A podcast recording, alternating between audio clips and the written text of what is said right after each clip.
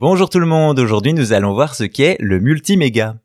On l'a déjà vu de maintes fois ici, l'industrie du jeu vidéo n'est pas en reste en matière de machines étranges oubliées.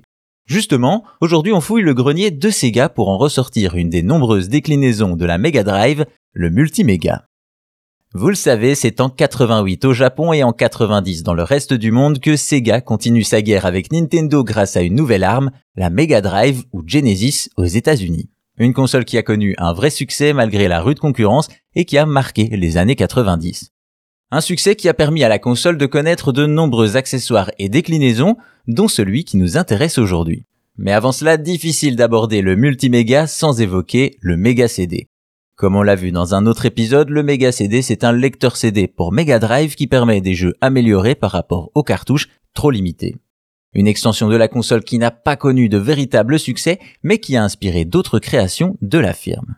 L'une d'entre elles est donc présentée en 93 par Sega et se présente comme une Mega Drive allégée et rétrécie, donnant l'image d'un appareil portable.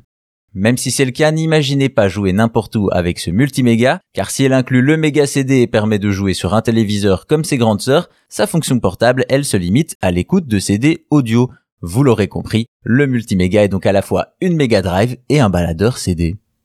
On a donc une Mega Drive très rétrécie à brancher sur la télé, mais également la possibilité d'y mettre des piles pour profiter du lecteur CD n'importe où. Pour gérer cet aspect, la console dispose d'un petit écran LCD et de boutons dédiés.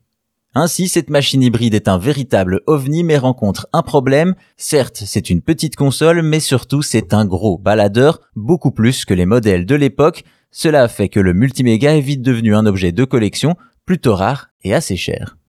Ce qui n'est d'ailleurs pas très différent du moment de sa sortie. À l'époque, le multiméga est un produit de luxe avec le prix qui va avec, ce qui participera à son échec et sa rareté.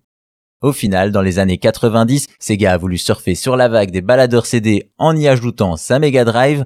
Malheureusement, par son prix et son ergonomie, la console baladeur n'a jamais convaincu, se contentant de rejoindre le cabinet des curiosités vidéoludiques.